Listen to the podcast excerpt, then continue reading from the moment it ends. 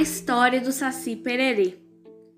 O Saci Pererê é um personagem muito travesso que se diverte fazendo brincadeiras com os animais e com as pessoas. Suas principais travessuras são trançar os cabelos dos animais durante a noite, fazer sumir objetos como os dedais das costureiras e ainda assobiar de maneira muito estridente para assustar os viajantes.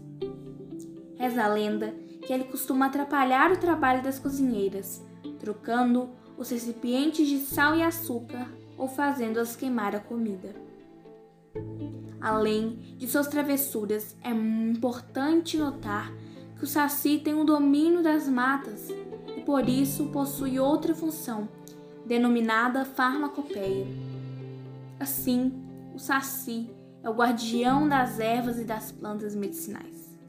Ele conhece suas técnicas de manuseio e de preparo, bem como de sua utilização acerca dos medicamentos feitos a partir de plantas. Em muitas regiões do Brasil, o Saci é considerado um personagem maléfico, pois ele guarda e cuida das ervas sagradas presentes na mata e ainda costuma atrapalhar e confundir as pessoas que as coletam sem autorização. A lenda garante que para capturar o Saci Pererê, a pessoa deve arremessar uma peneira dentro dos redemoinhos de vento. Desta maneira, após capturá-lo, é necessário retirar-lhe o gorro para prendê-lo em uma garrafa.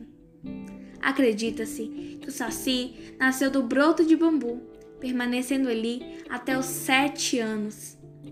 E após este período, vive mais 77, praticando suas travessuras entre os humanos e os animais. Por fim, ao morrer, o Saci torna-se um cogumelo venenoso.